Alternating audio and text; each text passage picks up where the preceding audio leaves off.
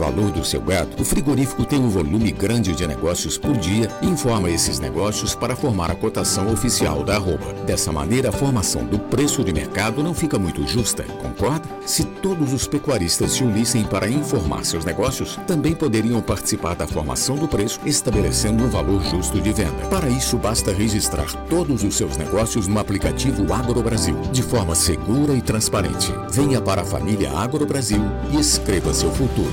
Negociou, registrou.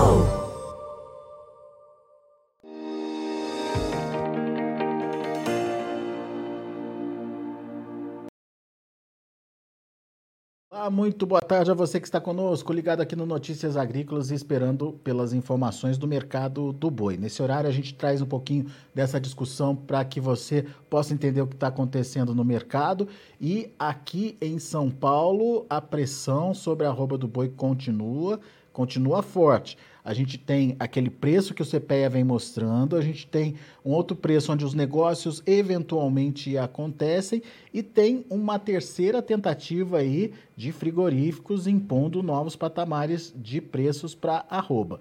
A gente vai conversar com o meu amigo Douglas Coelho, lá da Radar Investimentos, está aqui com a gente já. Seja bem-vindo, meu caro. Muito obrigado por nos ajudar a entender essa dinâmica do mercado. E a gente tem essa, essa pressão, que é um fato, né, Douglas? Principalmente em São Paulo, e depois a gente vai entender é, por que essa pressão acaba sendo legítima aí quando a gente compara com outras regiões. Mas por enquanto, é, essa pressão ela, ela ainda não se concretiza, pelo menos nos níveis que os frigoríficos querem, é isso? Seja bem-vindo. Muito boa tarde, meu amigo Alexander. Muito boa tarde a todos os amigos Notícias Agrícolas. É sempre um prazer falar com vocês. Pois é, exatamente. Né? A gente vê uma indústria hoje tentando ofertar é, preço de balcão ao redor de 310. É, o Exalt, né, o indicador CPE Exalt tem 334 o mercado físico está vazio de negócio, a gente está vendo que o pecuarista não se sente atraído por esse preço de 310, né? Uma referência justa hoje seria no meio do caminho, ao redor de 320, justamente porque boa parte das indústrias estão fora das compras nessa segunda nessa terça, o pecuarista também não está se sentindo atraído por esse preço de 310, é, os custos estão relativamente altos, né? É, vem altos aí desde o ano passado, custo de grão, custo de fertilizante, o custo do, do, custo de vida como um todo também, né? Então, essa é a situação de mercado. O mercado um pouco mais truncado, mais travado nessa segunda e terça-feira, é, no dia 16 e 17 de maio. Agora, você estava me contando que há um período oportuno aí para essa pressão, principalmente por parte dos frigoríficos. Explica para a gente por quê, Douglas. Exato, exatamente. A indústria está com a média de escala de redor de 5,8, 6 dias úteis. É, a gente, historicamente, tem uma desova mais de animais em final de safra, entre final de maio e início de junho. As temperaturas caíram também, choveu bem até ontem, anteontem, final de semana passado, uma chuva frequente com volume, mas elas tendem a ficar menos volumosas nas próximas semanas. Então, essa pressão de baixa, ela não foi contundente agora, ela não foi eficaz agora, mas ela pode ter algum potencial. Ah, e isso, isso deve acontecer nos próximos dias? É, o que, que você está vendo aí em relação a essa pressão e principalmente por que você acha que essa é, pressão se efetiva aí, Douglas? Tem a ver com o diferencial de base do, do, das outras regiões produtoras, por exemplo? Sim, talvez o, o diferencial de base a gente pode usar como um exemplo, né? Como a gente comentou, né? é, que o mercado ele está diferente, assim, querendo ou não, São Paulo é uma praça é, importante, mas a pecuária ela não fica só centralizada aqui, né? Ela é uma praça importante porque ela é uma praça consumidora e exportadora, mas a pecuária extensiva de volume está em outros estados, então é sempre bom, é sempre importante dar uma olhada que, que a gente está vendo, o que, que a gente está olhando lá nos lugares para sentir como um todo, né? Uma coisa mais holística.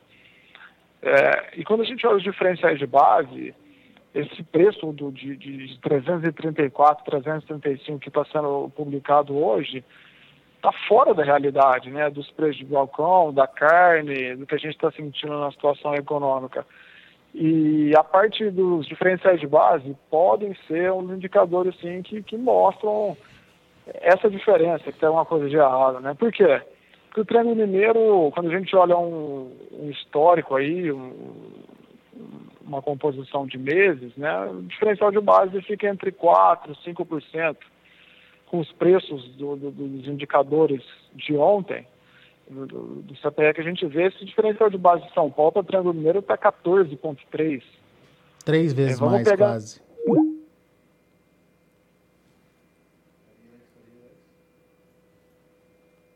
Douglas.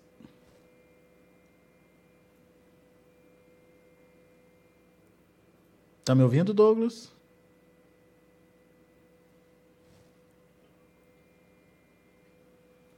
É, parece que a gente teve uma interrupção no áudio do Douglas. Vamos tentar corrigir aqui. Douglas, está me ouvindo?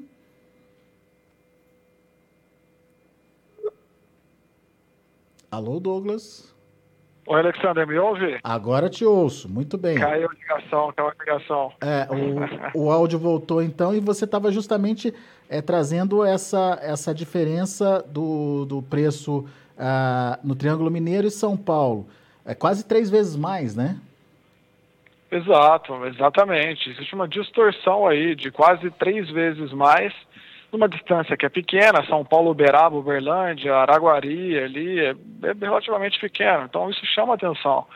Mas daí é... quem está quem tá ouvindo a gente, Douglas, pode falar, ah, mas Triângulo Mineiro é, pode não ser uma região muito referência aí.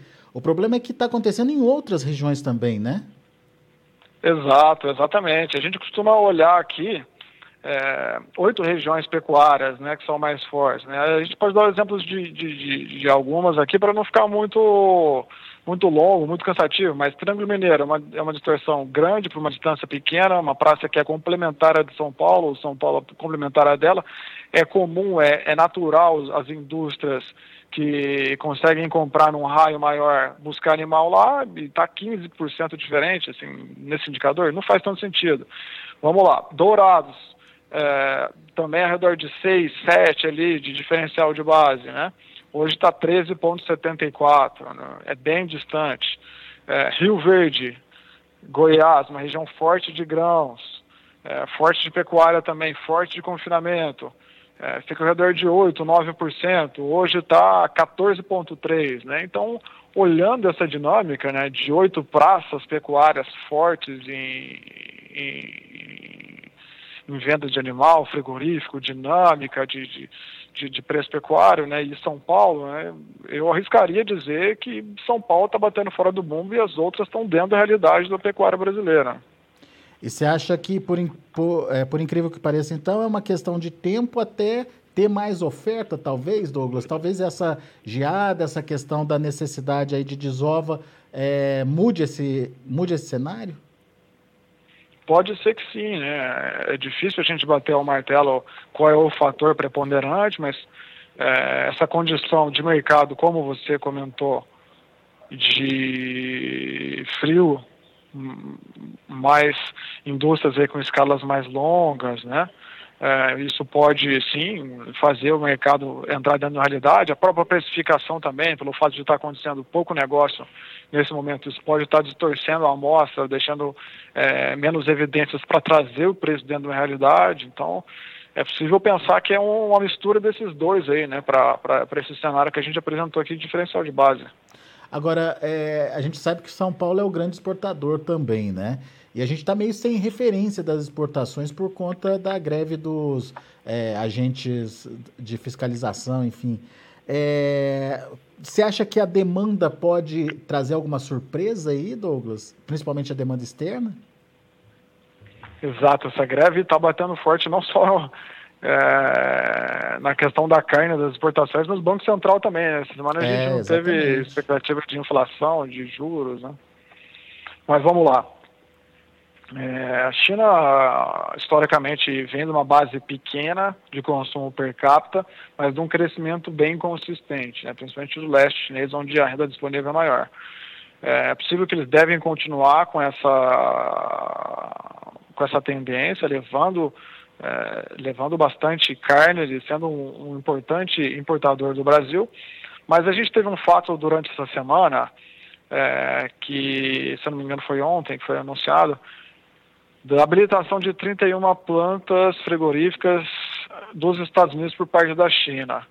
Então, isso, em tese, coloca meio que um pano quente naquela expectativa que estava na mesa, né? Assim, um ano, um ano e meio, vai habilitar mais plantas, vai ter mais plantas agora, tal, tudo mais.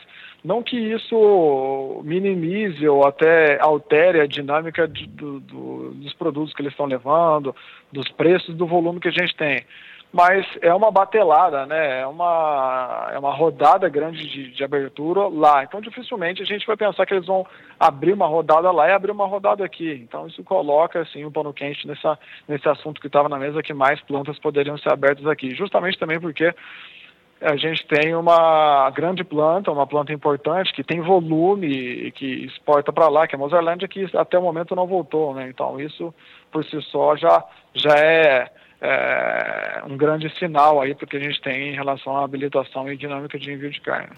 É, talvez não um arrefecimento forte aí da demanda, mas é, uma talvez um, uma, um, uma puxada de freio aí numa evolução maior das compras, Douglas. Sim, talvez uma, uma estabilização, né? É, um platô aí dentro do que a gente tem visto. Muito bem. Muito bem, tem essa questão aí uh, das exportações, principalmente com essa nova rodada de habilitação lá nos Estados Unidos, que coloca essa interrogação sobre a demanda. Uh, hum. Bem lembrado pelo Douglas, não, a gente não está falando aqui que vai parar de comprar do Brasil, mas talvez é, não volte com tanta agressividade assim, aumentando o que já tradicionalmente a China tem acostumado a comprar. Agora, Douglas, que momento é esse para o pecuarista? Eu pergunto isso porque a gente tem ainda é, um, um, boi sendo negociado dentro de um patamar que, obviamente, já está é, mais apertado do que a gente viu no começo do ano em função da alta do custo de produção, mas tem oportunidade aí para o pecuarista nesse momento? O que, que, que, que o pecuarista tem que ficar atento, Douglas? Bom, a gente vive um momento de inflação muito alta, né? É, quando a gente fala isso, não está me referindo só ao Brasil, a gente está falando do mundo como um todo. E os bancos centrais também estão num momento que é praticamente entre a cruz e a espada, espada né? que é subir os juros justamente para conter a inflação. Mas essa subida de juros também tem um impacto direto na atividade econômica do, dos países, né? Então, olhando para o pecuarista nesse momento, né, talvez seja um momento de cautela, um momento de a gente olhar bastante para a reposição, é, para a lotação da fazenda. A gente viu, sim, nos últimos dias, nas últimas semanas, os preços da reposição cedendo bastante, enquanto os preços do boi gordo, pelo menos até agora, não foram sinalizados isso pelos indicadores, né? É, usar sempre as ferramentas de proteção de preço. Hoje a gente tem um mercado futuro em alta, praticamente todos os vencimentos. É, o maio subindo 3,30, o junho subindo 2,90, o junho R$ reais, o outubro subindo 95 centavos. É, proteger a sua venda com, com seguro de preço mínimo é uma modalidade assim que é, é bem simples e isso faz sentido para sair pela tangente. Quem fez isso pelo ano passado em outubro, quando a China deu aquela primeira sinalização lá da, do embargo temporário, conseguiu manter a atividade ilesa, mas é fato que se, se, a gente continuar com juros em alta ainda, a inflação tende a desacelerar e, naturalmente, também a atividade econômica tende a desacelerar, né? A tomada de empréstimo, tanto de pessoa física quanto de empresas, isso tende a dar uma freada, assim, é natural. Então é, é importante a gente ficar esperto também com essa questão de demanda interna, atividade econômica, é, porque não é só a inflação que que está pegando agora, né? Acho que a atividade econômica daqui para frente também é um ponto bem importante. E, e, daí você falou dessa movimentação do mercado futuro. É, isso ele, ele se protege? É momento de se proteger essa, esse movimento de alta? O que, que ele faz? Que, que ferramenta que ele usa, Douglas? É, o, tanto o mercado futuro quanto o mercado de opções, ele é muito customizável, né? É possível é, ter uma flexibilidade e moldar a alteração de acordo com o pecuarista necessita. É, mas, via de regra, o arroz com feijão, é, a mão na roda do pecuarista tem sido a compra de um seguro de preço mínimo desde 2017, quando a gente vê a volatilidade aumentando muito. Né? Por quê? Porque é o seguro de um carro, ele paga um preço e fica protegido um determinado valor da arroba. É, esse é o, é o, mais tranquilo. Não tem chamada de margem, ele passa o financeiro relativo a essa proteção para a corretora no dia seguinte e está protegido. Né? É, acho que é, um, é, é, uma proteção válida, sem estresse, é, que faz ele dormir melhor e pensar que ele pode ficar mais tempo na atividade. Né? É claro que isso não é uma recomendação, é mais uma apresentação de uma operação, mas é possível ele, o seguro de preço mínimo que a gente costuma falar é a compra de uma put, né, a compra de um seguro de, de, de venda. Então ele tem que vender esses animais, se lá no mês que ele vai precisar é, vender tiver abaixo do preço que ele travou conosco, ele recebe esse financeiro na corretora, né. É, é importante a gente até fazer esse trabalho educacional que para você comprar um seguro de preço mínimo atrativo, é interessante que o mercado futuro esteja em alta como hoje, né? A gente comentou. Então hoje é um bom dia para um seguro de preço mínimo, né? Conforme o mercado futuro sobe, você consegue proteger é, um valor maior da arroba, desembolsando menos pelo prêmio. Ele, ele garante aquele nível de, de de preço ao vender o animal dele no mercado e pega a diferença com o, com o sistema, com, com, com a proteção que ele fez, certo? Sim, vamos dar um exemplo que fica até mais, mais tranquilo. Ele comprou uma put de 310 para maio, é, isso lá no comecinho de abril ou no, ou no final de março, né? hum. né? Vai chegar na data final que ele vai entregar esses animais aí, que vai ser, vamos colocar, o último dia útil de maio ele vai vender esses animais. Se no momento que ele vender esses animais para a indústria, o preço tiver em 305, ele vai receber os 305 do frigorífico relativo a esses animais que ele vendeu. Vende para o mercado. Exatamente. E esses cinco reais de diferença da trava que ele fez de 310 para 305, que é o preço de mercado no, naquele momento, ele vai receber é, na corretora que ele fez isso, é, com a quantidade de contratos que ele travou então, é uma equação de soma zero. É como se ele tivesse vendido esses animais por 310. Esse é o intuito de sair pela tangente e proteger esse preço de venda. Isso é um preço mínimo. Agora, por exemplo, é, se, se chegou em maio, a gente está vendo aqui o maio a 322. Ele fez esse seguro de 310, é só ele não exercer o seguro, certo? Vende Exatamente, pelo preço do mercado. é o melhor dos mundos, né? É, ele comprou um seguro de um carro e ou da caminhonete e durante todas essas viagens ele não arranhou, não bateu, não aconteceu nada é, de ruim com o preço dessa caminhonete. Então, é, a gente costuma até brincar que o seguro é feito para não usar, porque se não usou, quer dizer que o preço continuou firme, ele recebeu mais do que ele é, travou ali de margem, que ele tinha de expectativa. Agora, se for necessário usar, é importante usar sim para se proteger contra quedas bruscas. Né? Legal. Boa dica, Douglas. Meu amigo, muito obrigado mais uma vez pela sua participação conosco aqui no Notícias Agrícolas. Volte sempre. Eu que agradeço pela oportunidade. Um forte abraço. Contem conosco. Até mais. Valeu, Douglas. Abraço. Tá aí, Douglas Coelho, Radar Investimentos, conversando com a gente, trazendo as informações de mercado, mostrando que São Paulo, ou pelo menos a precificação é, que a gente vê uh, pelo indicador CPEA está um pouquinho fora da realidade diante do que anda acontecendo em outras regiões produtoras. Citou exemplo de, de, de, do Triângulo Mineiro, citou exemplo de Rio Verde lá em Goiás, enfim, citou exemplo de Dourados. É, é, no Mato Grosso do Sul, enfim, praças que têm aí a sua é, tradição de negócios e que já estão mais alinhadas com a realidade do mercado é, portanto, existe um aumento no diferencial é, de base, o que pode traduzir em uma necessidade de São Paulo acabar se adequando aí a, a essa nova realidade, aparentemente em função de aparecimento de mais oferta, principalmente nesse período aí uh, ao longo do mês de maio. Vamos ficar atento porque talvez esse valor que você vai ver agora do indicador CPEA não seja a realidade do estado de São Paulo. Vamos ver. O CPEA indicador ontem fechou a 334,80, uma valorização de 2,24%. Uh, no mercado futuro, o mercado está reagindo hoje. Essa lembrança do Douglas é importante, que vai te facilitar na hora de fazer a proteção aí do seu animal. O maio, R$ 322,00, uma alta de 0,94%. Junho, R$ 322,90, alta de 0,91%. Julho, R$ 327,00, alta de 1,02%. Agosto, R$ 327,00, subindo 0,77%. São os números de hoje do Mercado Futuro. A gente vai ficando por aqui. Agradeço muito a sua atenção, a sua audiência. Notícias Agrícolas 25 anos ao lado do produtor rural. Participe das nossas mídias sociais no Facebook Notícias Agrícolas, no Instagram, arroba Notícias Agrícolas e em nosso Twitter, arroba Notiagre. E para assistir todos os nossos vídeos, se inscreva no YouTube e na Twitch Notícias Agrícolas Oficial.